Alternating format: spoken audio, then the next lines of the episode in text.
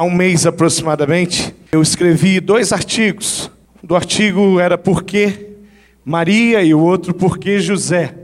E postei esse artigo na internet e foi gostoso escrever e pensar alguma coisa sobre a vida de José. Mas semana passada, talvez final da semana retrasada, pastor Marcos mandou um e-mail e nesse e-mail ele estava me desafiando a pregar hoje sobre a vida de José. E quando eu pensei na possibilidade de pregar sobre José, eu falei: pregar sobre José é talvez seja difícil, complicado, porque a Bíblia fala tão pouco, tem meia dúzia de versículo que fala sobre um homem que foi tão importante. Aí eu falei: puxa, a Bíblia fala tão pouco, mas aí eu comecei a ler os versículos. E eu comecei a ver as afirmações que a Bíblia tinha a respeito de José, afirmações que eram a palavra de Deus que estavam falando a respeito de José.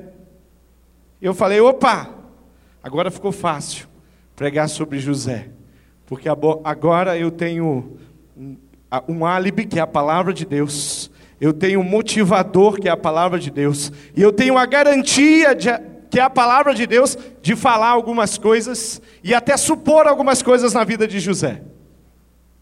No artigo eu comecei a escrever e eu coloquei por que José? Por que Deus escolheu José? Porque quando nós pensamos na figura de José, a gente fala, bom, José foi escolhido porque era o noivo de Maria. Mas como Maria seria escolhida se ela não fosse a prometida de José? Imagina que Maria estivesse prometida com um homem que não tivesse caráter, que no coração dele não tivesse bondade, que no coração dele não tivesse um coração segundo o coração de Deus, de servo, de alguém que está disponível para Deus fazer alguma coisa através da vida dele, se isso tivesse acontecido, Deus já não teria como escolher Maria, porque para Maria ser escolhido, José estava envolvido nisso, e para José ser escolhido, é porque a mulher que foi escolhida para gerar o filho de Deus era uma mulher íntegra, uma mulher também segundo o coração de Deus. Então a importância de José nessa história é grande. Deus escolheu, quando Deus escolhe Maria, Ele está vendo José.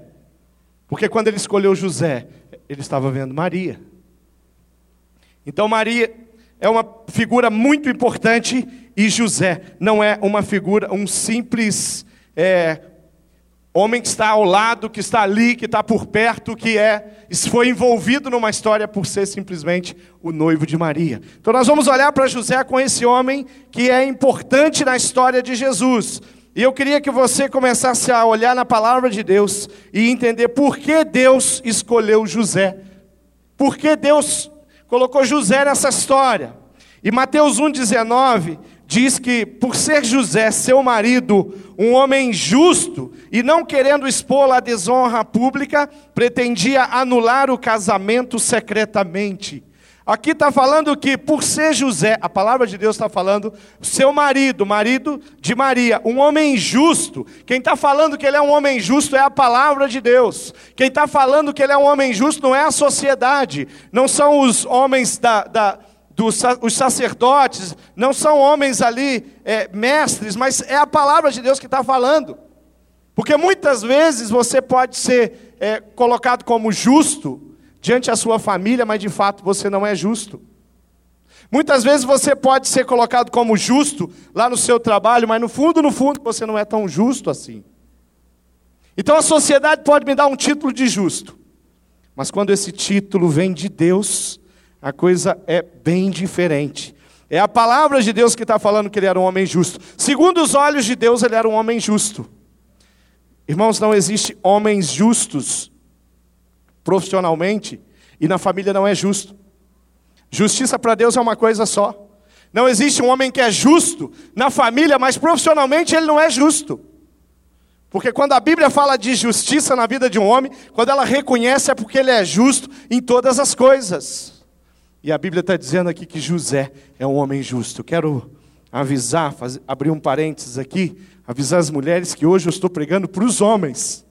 Então vocês, mulheres, orem e me ajudem, dão umas cutucadas quando você entender que ele precisa prestar atenção. Amém? Posso contar com vocês? A Bíblia está falando que ele era justo, e a situação aqui é uma situação que. Tiraram aqui o meu retorno. A Bíblia fala de uma situação que José recebe uma notícia da sua noiva, que ele era um homem justo. A Bíblia fala de uma situação de uma mulher que conhece o homem, mas que tá, que chega para esse homem justo e fala para ele: "Olha, eu estou grávida".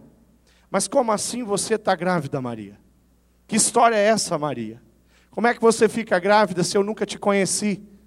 Como é que você fica grávida se nós nunca tivemos uma relação sexual? E Maria, quem sabe, tentando explicar para ele: Olha, José, o anjo falou comigo. E ele me confirmou que o filho que eu estou carregando aqui é o Messias, o Filho de Deus. Irmãos, não deve ter sido simples para o José entender essa história. Então a palavra de Deus está dizendo aqui, Mateus 1,19, que ele já começa a, elaborar um plano. Já sei o que, é que eu vou fazer, eu vou sumir eu vou fugir, eu vou, eu vou lá, eu vou falar com os homens secretamente, eu vou cancelar, eu vou anular aquele contrato de casamento que eu tenho com Maria e eu vou desaparecer, porque eu, eu, se eu desaparecer, quem sabe eu não vou estar aqui, até mesmo para colocar Maria numa situação muito complicada, porque se ele aparece diante da lei e fala: Olha, a minha noiva está grávida, mas o filho não é meu, Maria seria provavelmente apedrejada, morta um homem justo, de coração bom, ele já está pensando numa saída. Maria estaria numa situação complicada ali, mas José, mesmo sem não entender isso que está acontecendo, quem sabe até mesmo sem acreditar em Maria aqui nesse, nesse momento, ele pensa numa saída e ele é um homem justo, um homem que tem um caráter que realmente tem um interesse por Maria, de protegê-la. Eu fico pensando como é que Deus faz para escolher homens para algumas tarefas, para algumas missões. Como é que Ele faz para es escolher você para ser um homem na, na, família, o pai da família, para dar filhos a você? Como é que Ele faz para colocar uma missão? Como é que Ele faz para escolher você para abençoar a vida de pessoas? Deus olha e coloca pessoas perto de você que precisam ouvir, que precisam ser restauradas, que precisam ser capacitadas na palavras na palavra de Deus, ensinados na palavra de Deus, e Deus olha para você e fala assim: bom, ele tem um coração justo, ele é íntegro, ele é comprometido comigo, então eu vou escolher ele. Ou quem sabe Deus olha para você e fala: Eu não posso usar ele na vida daquele outro homem que está do lado dele, na vida daquela família que se relaciona com ele, porque eu não posso contar com ele, porque não tem integridade na vida dele.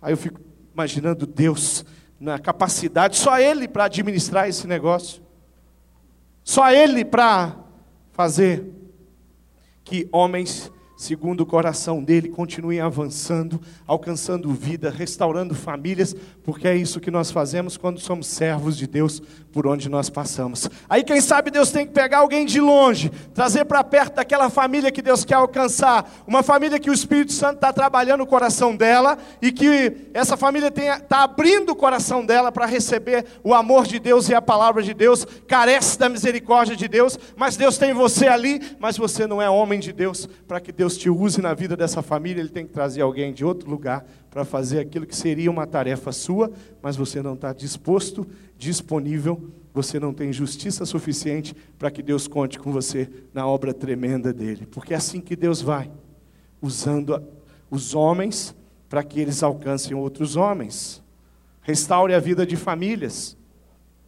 Mas quando Deus olha e vê José, Deus sabe que Deus pode contar com ele, porque o coração de José é justo. José era justo diante de Deus, José era justo diante de Maria, era justo diante da família, diante da sociedade, e nós vamos ver isso em outros textos. Segunda coisa, Deus pode contar com esse homem chamado José, sabe por quê? Porque esse homem tinha um coração totalmente envolvido com a palavra de Deus, e José era um homem responsável. Lucas 2, 22 diz: completando-se o tempo da purificação deles, de acordo com a lei de Moisés, José e Maria levaram a Jerusalém para apresentar Jesus no templo. José fazendo o papel de pai naquela sociedade, aonde quando o filho alcança uma determinada idade, eles levam até Jerusalém para ali ele passar por uma cerimônia que tem tudo a ver com aquele povo, que tem tudo a ver com a cultura dele, que é o papel do pai, levar aquela família. Você conhece essa história? Você sabe o que aconteceu nessa história? José não era um homem perfeito. José não era um homem que tinha um domínio de todas as coisas. Nessa viagem, em algum momento, Jesus se perde. Eu acho que José confiou em alguns outros parentes ali, deixou alguém cuidando de Jesus. Ó, oh, eu vou dar uma caminhada aqui mais para frente. Jesus está brincando aqui com outros meninos. Você cuida dele para mim aí? Cuido. Mas de repente Jesus sumiu. Então ele não era perfeito. Um homem que tinha a capacidade de evitar todos os fatos que, que pudessem acontecer com o filho dele. Ele era um homem responsável e teve a paternidade de Jesus reconhecido. Lucas 3, 23 diz que Jesus tinha cerca de 30 anos de idade quando começou seu ministério. E a Bíblia diz assim: ele era, como se pensava, filho de José. Jesus foi reconhecido por um tempo como filho de José. Mas quem é esse homem que está fazendo milagres aí? É o filho de José. Quem é esse homem que fala com tanta sabedoria? É o filho de José.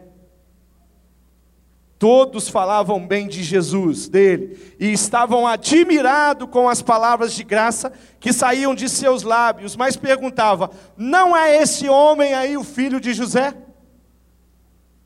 Então José era uma figura conhecida.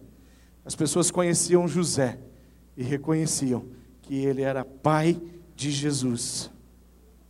Romanos 12, capítulo 11, 2 diz assim: Nunca lhes falte o zelo, sejam fervorosos no espírito, sirvam ao Senhor, alegre-se na esperança, sejam pacientes na tribulação e perseverem na oração. Eu creio que porque José era um homem justo, porque ele era um homem responsável, José se encaixa aqui no que Paulo coloca que deve ser um homem de Deus zeloso, fervoroso, servo, focado na esperança que é Jesus Cristo, paciente nas tribulações e homem de oração. Um homem que tinha intimidade com Deus. Sabe, esse texto aqui, ele fala de servir. E nós vemos José, na história de Jesus, servindo a Deus, servindo a Maria, servindo a Jesus e fazendo isso de uma forma extraordinária. Sabe, quando nós servimos aos nossos filhos, nós estamos servindo ao Senhor. Quando nós estamos servindo as nossas esposas, homens, nós estamos servindo ao Senhor. Quando nós servimos ao próximo, nós servimos ao Senhor. Isso é servir ao Senhor. Quando nós servimos a alguém que conhecemos, que tem uma necessidade, nós servimos ao Senhor. Mas somente servir de coração é servir ao Senhor. Servir por interesse não é servir ao Senhor.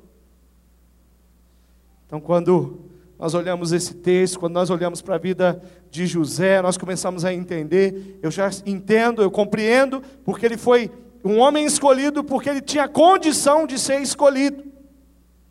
E graças a Deus nós convivemos com homens que têm dons, que têm ministérios, que têm famílias, que tem uma vida profissional e que tudo isso foi colocado diante de Deus, tudo que nós temos vem de Deus, tudo que recebemos vem da mão de Deus e foi confiado e colocado na mão desse homem que, segundo o coração de Deus, ele administra tudo isso.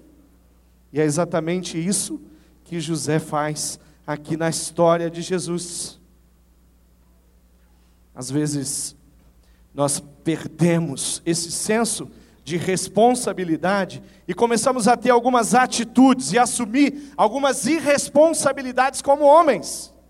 Como, por exemplo, às vezes o excesso de trabalho que prejudica a nossa família, que nos afasta da nossa família, que prejudica a nossa igreja, porque Deus colocou, nos deu dom segundo o coração dele, para que nós pudéssemos usar e administrar diante do corpo de Cristo.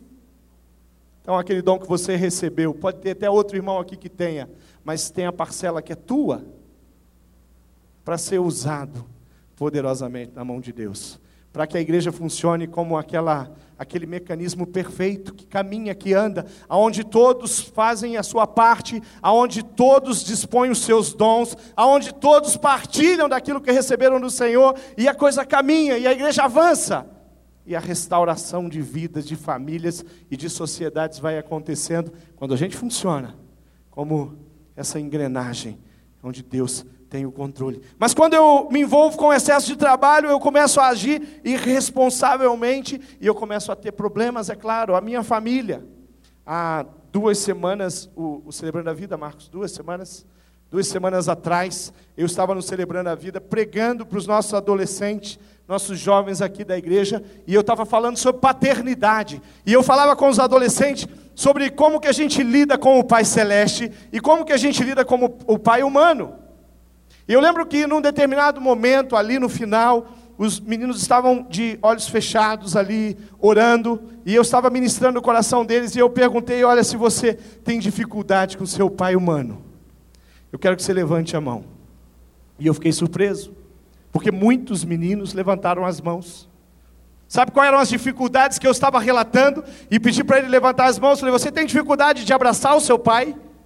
De dar um beijo no seu pai?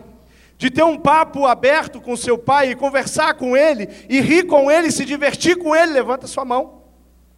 Aí vários adolescentes da nossa igreja, não eram os meninos lá da rua, eram os nossos filhos, dizendo: Eu tenho dificuldade com o meu pai. Então eu estou dizendo para você, homem, que está aqui, você precisa ficar atento e ver o que, que o diabo tem plantado lá no seu relacionamento com seu filho, o que, que o diabo tem plantado no seu relacionamento com a sua esposa, o que, que o diabo tem plantado no seu relacionamento lá no seu trabalho, o que, que o diabo tem plantado no, no seu relacionamento com a igreja, que tem impedido você de servir de todo o coração, e eu fico olhando, e eu fico imaginando, quando eu começo a negligenciar com a minha vida com Deus, com as minhas devocionais, quando eu começo a agir com indiferença com a minha esposa, é porque eu estou começando a ouvir a voz de Satanás e não ouvir a voz de Deus, porque Deus tem um plano perfeito para mim como homem.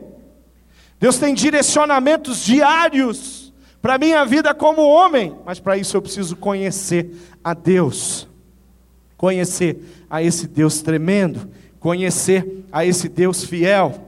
Eu fui pastor de jovens aqui na igreja durante cinco anos, e em muitas oportunidades tive, é, tive, é, estive diante dos filhos, a geração de filhos, que eu conversava, que eu aconselhava, que eu ouvia, e também com pais, que eu também ouvia, que eu também aconselhava, que eu também ministrava a vida deles. E eu lembro algumas vezes que veio aquele conflito de gerações.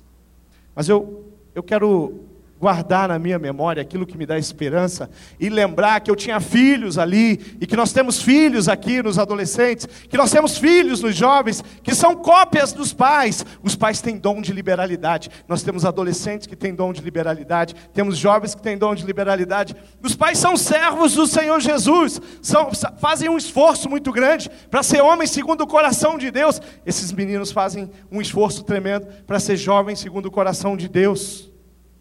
Agora tem, tem pais, tem homens que, que estão sempre prontos à discórdia, à confusão. E às vezes a gente via isso refletido. Gente, o que é está acontecendo?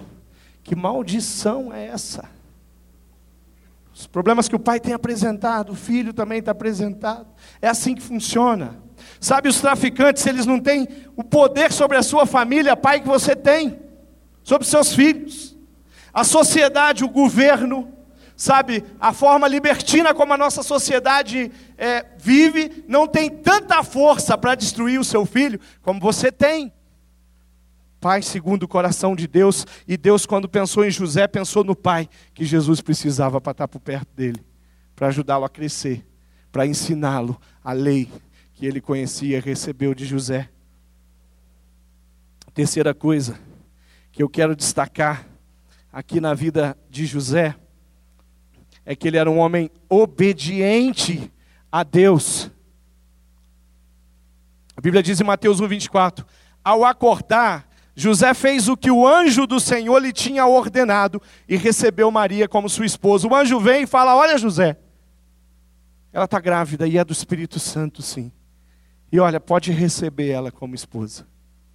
E José diz que a, a Bíblia diz que José fez conforme o anjo do Senhor tinha ordenado. Sabe aquele medo? Sabe aquele plano de fugir? Acabou tudo.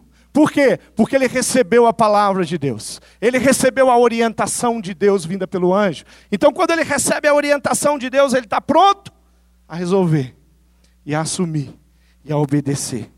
Ele foi direcionado, Mateus 2,13 diz: Depois que partiram, o anjo do Senhor apareceu a José em sonho e disse: Levanta-se, tome o menino e sua mãe, fuja para o Egito, fique lá, até que eu lhe diga, pois Herodes vai procurar o menino para matá-lo.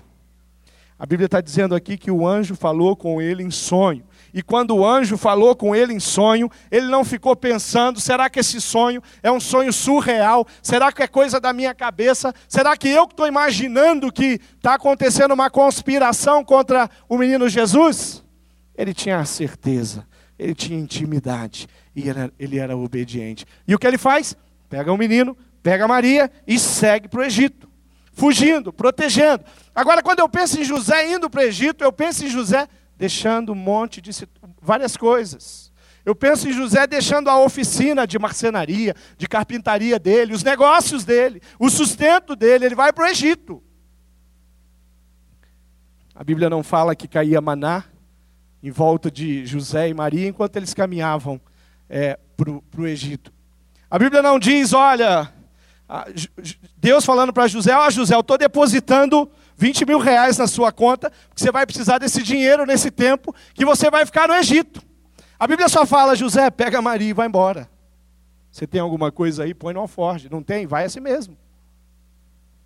Mas vai, porque essa é a ordenança de Deus para a sua vida.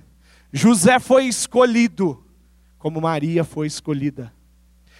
Deus pensou Deus olhou, Deus idealizou José nessa história. Ele não está por acaso. Ele está ali porque Deus olhou e falou: José é você, com teu coração, com a tua justiça, com a tua obediência, com o teu amor, com o teu equilíbrio.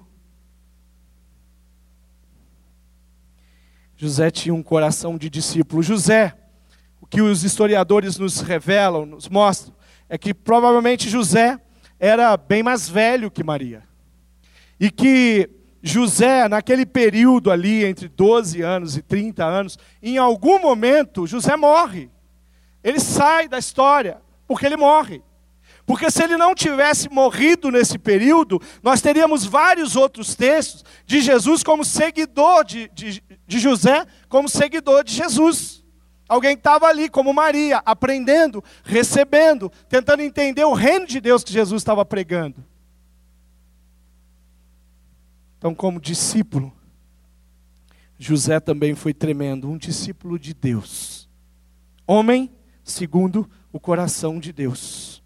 Atos 5:32 diz que nós somos testemunhas destas coisas, bem como o Espírito Santo que Deus concedeu aos que lhe obedecem. José era um homem obediente. José era sensível à voz de Deus, ao Espírito Santo de Deus, que conduzia esses momentos tremendos da história, mesmo antes do Pentecoste.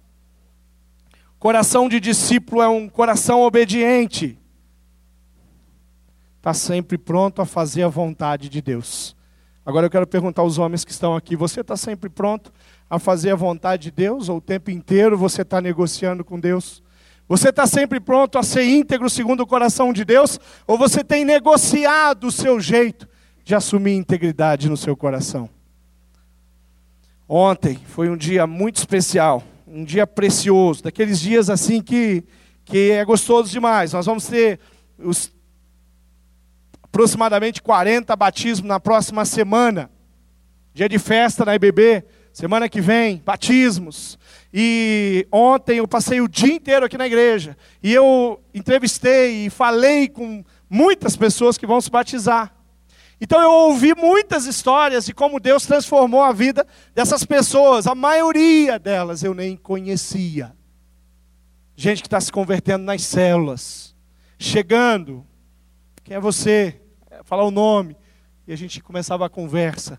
E eu começava a ouvir a história de transformação que Deus fez na vida daquela pessoa, através do poder de Deus, através daquele grupo de irmãos comprometidos com Deus ali na célula, através daquele líder de célula, através daquele colega de trabalho, através da esposa, do filho, uma criança que botou os pais na parede, estavam os dois sentados ali, pastor. Nós queremos nos batizar, porque nós queremos ser exemplo para nossa filha. Ouvindo aquelas histórias, uma delas, um homem falou para mim, pastor, Eu perguntei para ele, querido, o que, que mudou na sua vida? De frequentar a célula, de frequentar a igreja, de vir aqui assistir o culto. O que, que mudou? E ele falou, pastor, só para o senhor entender. Eu sou homem de vendas e lá no meu negócio eu fazia muitas coisas ilícitas. Eu mentia para os meus clientes para fechar o pedido. Eu dizia que eu tinha o produto, mas eu não tinha o produto. Eu falava que ia ser entregue num determinado prazo, mas quando chegasse aquele prazo, eu ia começar a enrolar ele. Porque eu não tinha o produto e eu não queria perder a venda. E eu fazia esse negócio. Eu falei, e agora? Ele falou, agora acabou isso. E o pessoal lá tem percebido que acabou isso na minha vida. Não tem mentira mais nos meus negócios. Isso é transformação. Isso é ser homem de Deus. Se você está aqui e se você é homem de Deus, você não faz isso. Se você está aqui e você frequenta a igreja e você vem todos os domingos e você está na célula, mas os teus negócios são ilícitos, eu quero dizer para você, eu tenho uma notícia ruim: você não é homem segundo o coração de Deus. Mas quando nós somos discípulos do Senhor Jesus, o nosso caráter irrepreensível, como a palavra diz, está em todas as áreas da nossa vida. O discípulo do Senhor Jesus não manda ninguém fazer o serviço dele. Não procura quem tem o dom que ele tem para assumir aquela posição no corpo de Cristo. Ele mesmo faz, ele mesmo abençoa, ele mesmo ministra, ele mesmo serve. Porque um discípulo segundo o coração de Deus faz a vontade de Deus. Quarta coisa, por que, Deus escolheu José? Deus escolheu José porque José era sensível à voz de Deus. Mateus 1,20 diz: Mas depois de ter pensado nisso, pensado em, fugir, apareceu-lhe um anjo do Senhor em sonho de José, filho de Davi: Não tema receber Maria como sua esposa, pois o que nela foi gerado procede do Espírito Santo. De novo em sonho. De novo ele entende que é Deus. De novo ele vê que Deus está falando com ele. De novo ele entende que é Deus quem tem um propósito na vida dele. Ele ouve e atende a voz de Deus. Ele sabia exatamente o tamanho de desafio, do desafio que tinha. Ele conhecia essa história do Messias.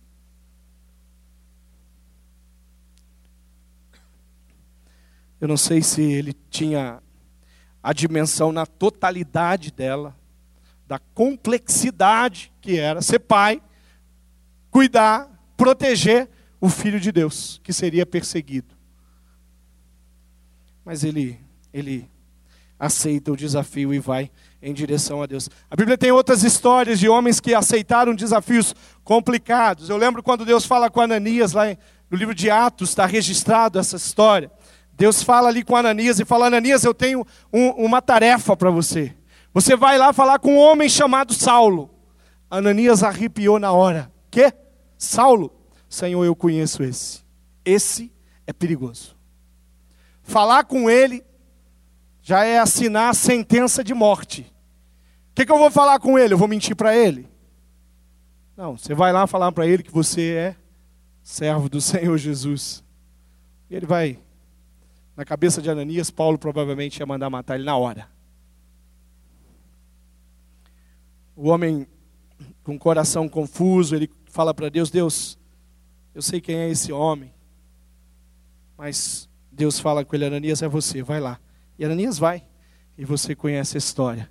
Como Paulo é alcançado pelo coração e pelo amor de Deus. E como Ananias é ousado na vida dele. Mas como, Ananias tem que ser ousado para aceitar o desafio que Deus tinha para a vida dele. Será que você, homem que está aqui, tem aceito os desafios que Deus tem colocado na sua vida? Tiago 5, 17, 18 diz que Elias era humano como eu e como você, homem. Elias era humano como eu e você, pai. Ele orou fervorosamente para que não chovesse, e não choveu sobre a terra durante três anos e meio.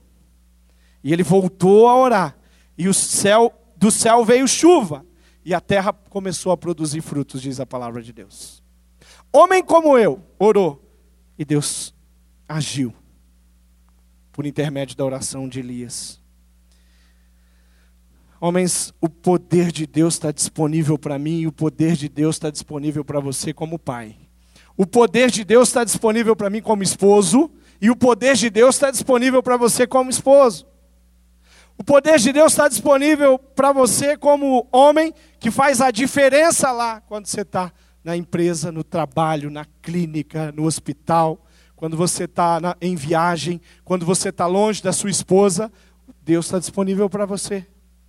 Quem é você, homem, quando você está longe da sua família?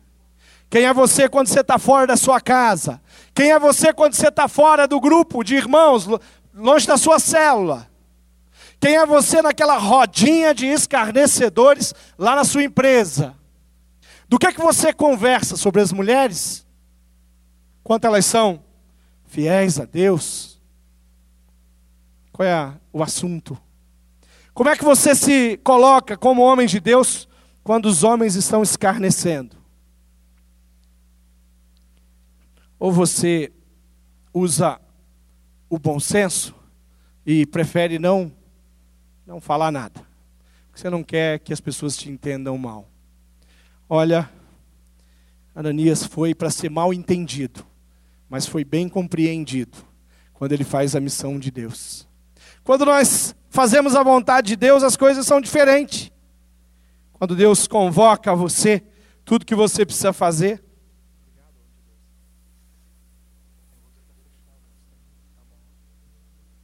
Tudo que você precisa fazer é simplesmente aceitar aquilo que Deus está te direcionando. Quando você estiver lá naquele ambiente promíscuo da empresa onde você trabalha, ali é lugar para você ser luz. Porque aqui na igreja, parece, sabe, já viu o estádio iluminado? É aqui. Está cheio de servos do Senhor aqui. Já viu um estádio que na cidade de longe você vê aquela, aquele clarão? Isso é a igreja, espiritualmente falando. Mas quando você está lá fora, você é aquela velhinha ali, ó. Mas que através do poder de Deus faz um estrago no reino de Satanás, faz um barulho. Você é aquele iluminado de Deus, que diante dos seus filhos, você promove o crescimento espiritual deles. Que diante da sua esposa, você a faz se sentir segura, não insegura. Mas quando nós entendemos o propósito de Deus, as coisas ficam claras. José ouviu, e ele sabia que era com ele, e ele sabia que era para ele, e ele sabia que o desafio que Deus estava dando para ele não tinha, Deus não estava interessado em fazer um acordo com ele. José falar com Deus: Deus, faz o seguinte, eu tenho aqui o meu primo, e ele tem mais tempo na mão do que eu, né? Ele, ele é mais jovem. Não, não tem. Não tem isso. Deus estava falando com José. E José entendeu isso. E José se colocou disponível para Deus para entrar nessa história brilhante. Agora, ninguém mais, ninguém mais, nenhuma mulher mais na história vai ser concebida pelo Espírito Santo. Não tem mais isso. Nenhum homem mais na história vai ser escolhido para ser o pai do filho de Deus. Mas Deus tem inúmeras tarefas e missões que Ele está disponibilizando para você e que você precisa se colocar como José e falar assim: Deus pode contar comigo, porque eu vou ser um pai que vou marcar a vida dos meus filhos, não negativamente, positivamente. Eu vou ser um esposo que vou marcar a vida da minha esposa, a vida da minha família, não negativamente, positivamente. Eu vou ser um homem que eu vou liderar a vida espiritual da minha família, não a minha esposa. Não que você não possa, as mulheres, mas que Deus tem um plano para você, homem. Eu vou ser um homem segundo o coração de Deus, que está interessado nas coisas de Deus que está interessado em agradar o coração de Deus. O ano de 2010 foi um ano de muitas oportunidades na Igreja Batista do Bacaxeri para os homens. Campanha, célula, clamando, líderes de célula, para que os grupos de homem ao máximo, os grupos de homens estudando raízes.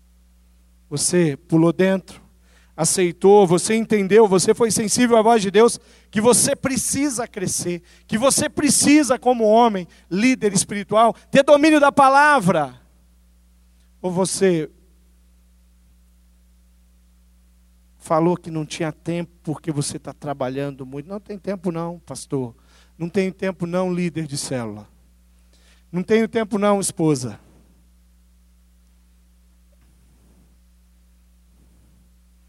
Eu duvido, eu duvido que aquele homem de vendas que eu falei, ele vai vender menos do que ele vendia com a mentira, porque o nosso Deus é Deus de prosperidade. Eu trabalhei 12 anos na área comercial, fui supervisor de vendas e fui gerente de vendas. E eu sei muito bem o que é ser um, o que é falta de integridade na área comercial. Está aqui pastor Paulo Coutinho, homem de vendas, anos também. Associação Comercial, Sharp. Gente, a, a, o mercado tem uma oportunidade tremenda para você ser desonesto. Empresário, esse país é um país que tem uma taxação de impostos gigantesca, é verdade. Mas a palavra de Deus diz que você tem que ser íntegro.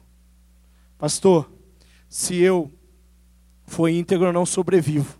Então, meu irmão, muda de, de função, faz é, concurso público, é, arruma outro emprego, mas deixa de ser empresário. Porque no reino de Deus não tem espaço para homens que não vivem pela fé, segundo o coração de Deus. E os seus filhos estão vendo o jeito que você faz. Os seus filhos estão vendo o jeito que você trata a sua esposa. Os seus filhos estão vendo o jeito que vocês trabalham e se envolvem na obra de Deus. E eles vão ter, se, se não acontecer um milagre, na vida deles, eles vão fazer exatamente como você faz. Você crê nisso? Diga amém. Deus tem um plano tremendo. E 2011 vai ser ano de muitos, de muitas oportunidades aqui para você crescer. Você vai ter muitas oportunidades para ter um grupo de homens, para ter companheiro de fé, para ter alguém que você abre o coração e fala das limitações e das suas dificuldades, para você ser fortalecido pela graça do Senhor Jesus. Mas, infelizmente, essa decisão eu não posso tomar por vocês, Pastor Roberto, Pastor André, Pastor Falcão, Pastor Marcos, Educação Cristã, não pode tomar essa decisão de você crescer na palavra de você assumir a liderança espiritual, no nosso coração é só o sonho, o desejo, a ansiedade aqui, né? Dos pastores, querendo ver você ser homem segundo o coração de Deus na sua casa. Querer ter uma geração de homens aqui que assumem a sua própria família. Uma geração de homens que abençoam os seus filhos. E não pense que isso é fácil. Não é mágica, não é fada, não tem varinha. Não.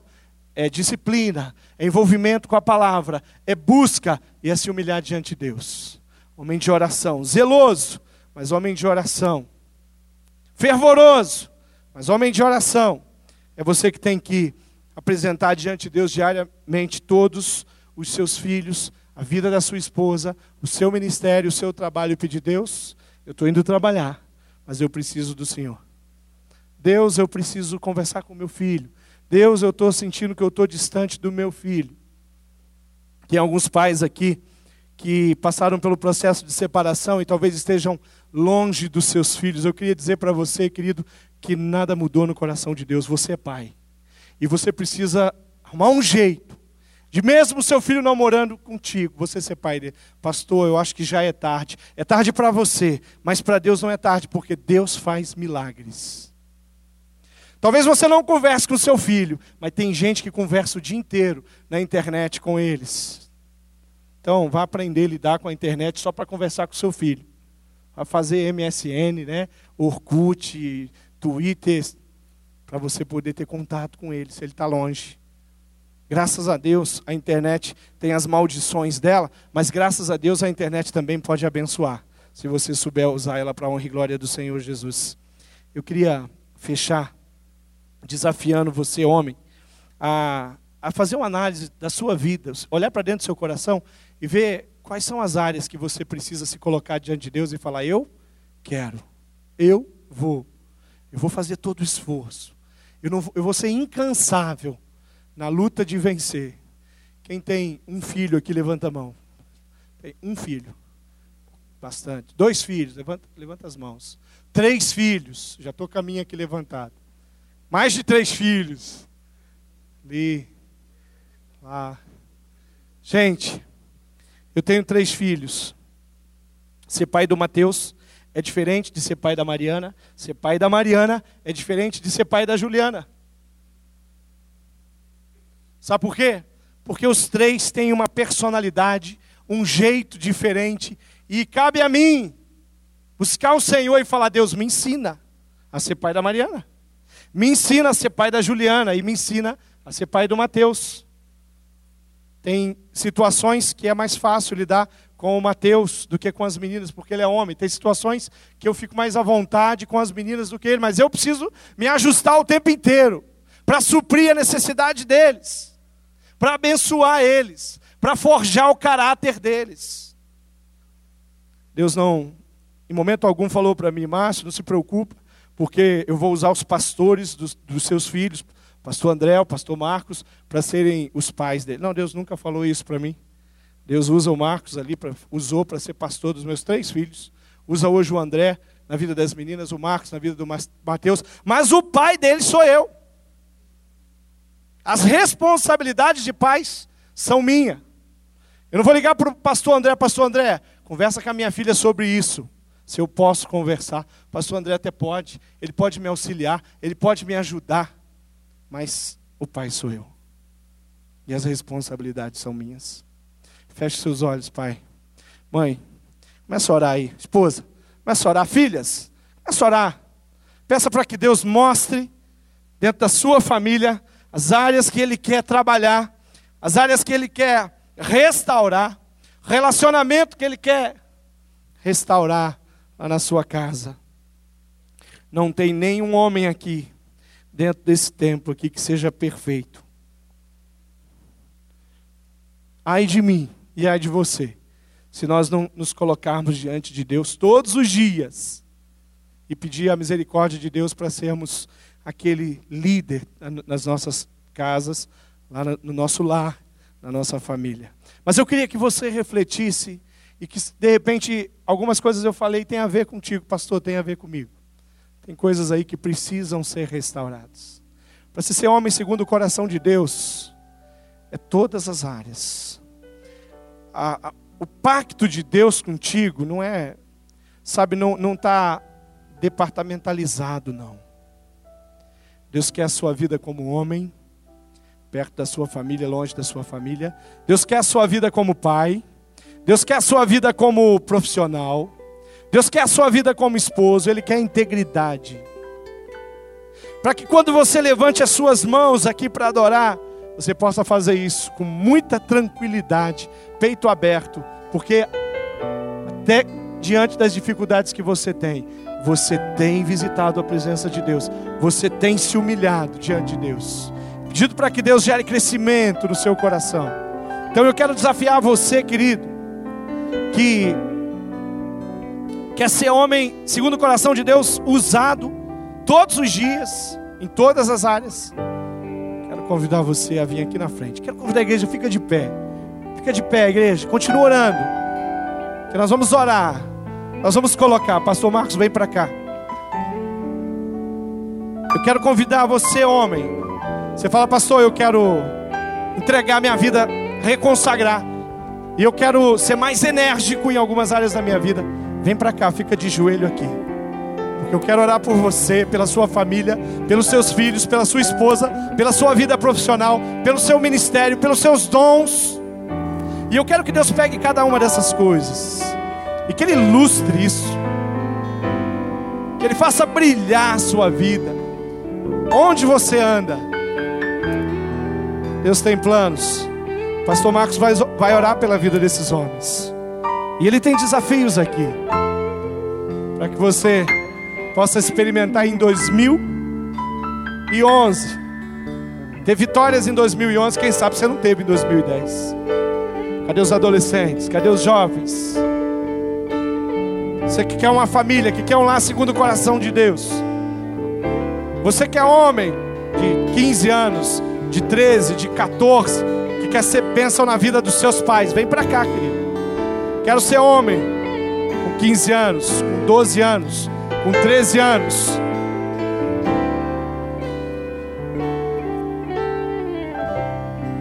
Pode vir.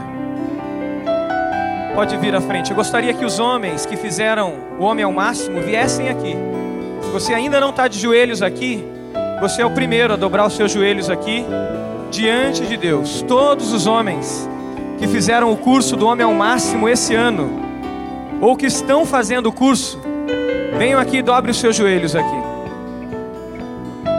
São Josés, Josés que o Senhor está levantando, Josés que o Senhor levantou, para que o nome de Jesus seja anunciado, para que o nome de Jesus seja elevado, para que pessoas alcancem a salvação em Jesus.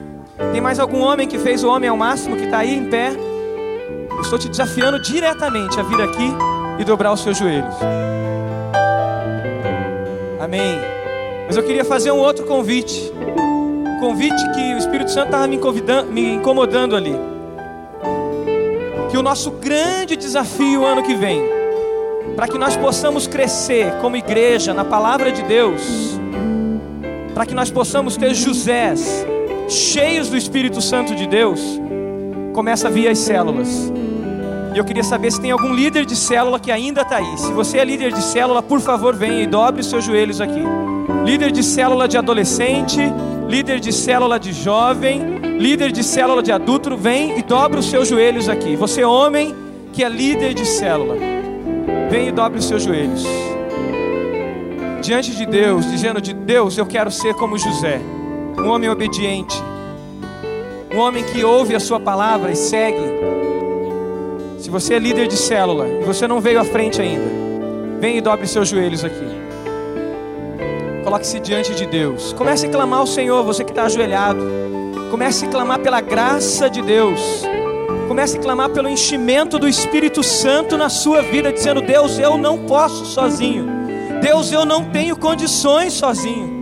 Mas eu sei que na força do Teu Espírito Santo, cheio do Teu Espírito Santo, eu tenho condições. Eu sei que na graça do Senhor eu tenho condições. Tem mais algum líder de célula ainda aí? Supervisor de célula? Coordenador de célula? Tem mais algum? Se tem, venha. Não fique aí não. Conselheiros do, dos adolescentes, homens, conselheiros dos adolescentes, vem cá, Léo. Você é apoio dos adolescentes lá, conselheiro dos adolescentes, vem cá, dobra os teus joelhos. Líderes de ministérios, Vem à frente, homens, líderes de ministério. Vem à frente, dobre os seus joelhos aqui. Amém. Aleluia. Aqui na frente tem homens que dedicaram tempo fazendo o homem ao máximo esse ano. Gostaria que os homens que estão aqui de joelhos e fizeram homem ao máximo, levante suas mãos aqui. Homens que estão de joelhos e fizeram homem ao máximo. Você pode dar uma salva de palmas por esses homens que dedicaram a Deus, estudando a palavra de Deus. Hoje de manhã, as mulheres vieram aqui à frente. Mas hoje à noite, Deus pediu para que vocês, homens, que fizeram homem ao máximo, viessem aqui à frente. Mas Ele pediu para que vocês viessem de joelhos. Porque é assim, e é assim que nós vamos ter avivamento.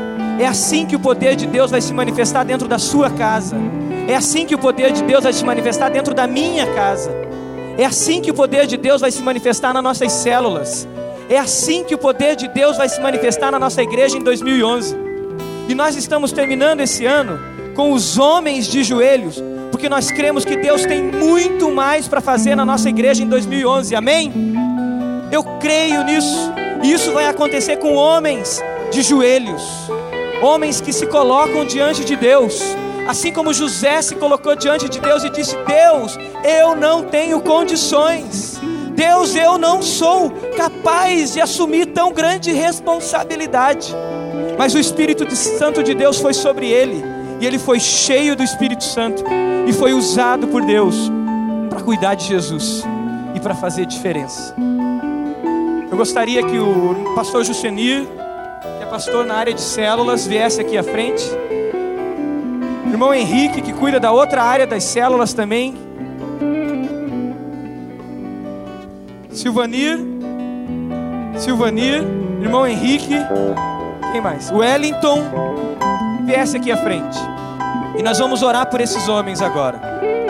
E nós vamos clamar pela vida deles. O desafio que esses homens têm é voltar para as suas células, voltar para as suas casas e ali serem líderes usados por Deus.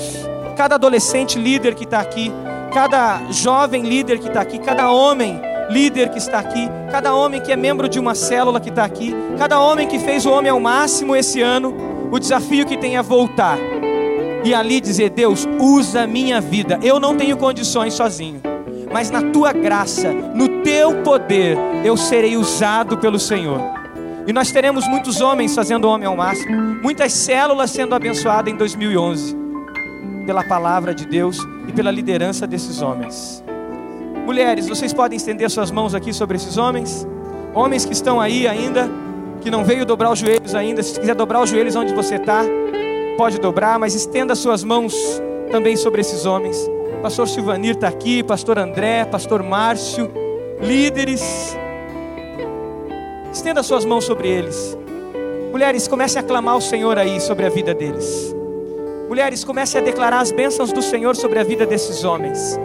Levante a sua voz aonde você está e diga: Senhor, eu abençoo cada homem que está ali à frente. Senhor, eu declaro a bênção do Senhor sobre a vida deles.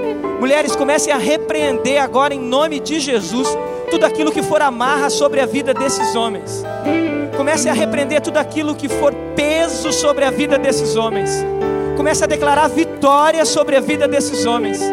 Mulheres comecem a declarar que esses homens serão líderes dentro de casa, que esses homens serão líderes nas células deles, para que essas células multipliquem e alcancem outras pessoas. Mulheres comecem a declarar que esses homens formarão grupos de homem ao máximo para estudar a palavra de Deus. Mulheres comecem a pedir a bênção de Deus sobre a vida desses homens aqui, sobre os adolescentes líderes que estão aqui, sobre os jovens que estão aqui. Levante um clamor ao Senhor e peça isso do fundo da sua alma, dizendo: Deus, levanta homens de verdade, homens santos, homens separados, homens cheios do teu Espírito Santo. Com as suas mãos estendidas, declare que os dons de Deus serão derramados sobre eles, que o dom da palavra, que o dom da profecia, que o dom do discernimento, que o dom da cura e que esses homens serão usados para impor as mãos sobre enfermos e enfermos serem curados, que esses homens serão usados para trazer palavras proféticas e palavras de vida, que esses homens serão usados para ler a palavra de Deus e levar a palavra de Deus às outras pessoas, que esses homens serão usados para realmente anunciar Jesus a todas as pessoas. Declare isso com as suas mãos estendidas, porque essa igreja, essa igreja precisa de mais Josés, e aqui estão os Josés para serem cheios do Espírito Santo de Deus. Pai nosso e Senhor nosso, eu levanto as minhas mãos, junto com os meus irmãos que estão aqui, líderes dessa igreja. Eu levanto as minhas mãos junto com as mulheres que têm levantado as suas mãos sobre esses homens. Pai nosso, Senhor nosso, em unidade no pensamento, em unidade no corpo, em unidade em espírito, e com as nossas mãos estendidas sobre esses homens, nós declaramos as bênçãos do Senhor sobre eles. E nós declaramos que Satanás está derrotado sobre as nossas vidas como homens, e que ele não tem poder sobre as nossas vidas. Pai, nós declaramos que toda a escravidão do pecado caia por terra em nome de Jesus. Nós declaramos, Pai, que o Senhor está levantando aqui homens líderes, líderes de célula, líderes de grupos de estudos da Sua palavra, professores de escola bíblica. O Senhor está levantando homens líderes dentro de sua casa, pais que amam e que vai dar um abraço, que vai cuidar dos seus filhos. Pai, nós declaramos que aqui estão os Josés do Senhor, preparados pelo Senhor para ser bênção e para cuidar e para levar a tua palavra e para gerar vida e vida no teu nome, Senhor. E em unidade com a tua igreja, Pai. Nós abençoamos esses homens, Senhor. E pedimos que eles sejam cheios do teu Espírito Santo, Senhor. E Pai, que esse ano de 2011 que a gente já está começando a ver nascer, esteja nascendo com homens que liderarão, Pai, a tua igreja e serão homens cheios do Senhor. Nós em unidade declaramos essas bênçãos, Pai, em humildade ao teu santo nome. Nós oramos assim, em nome de Jesus. E a igreja diz: Amém.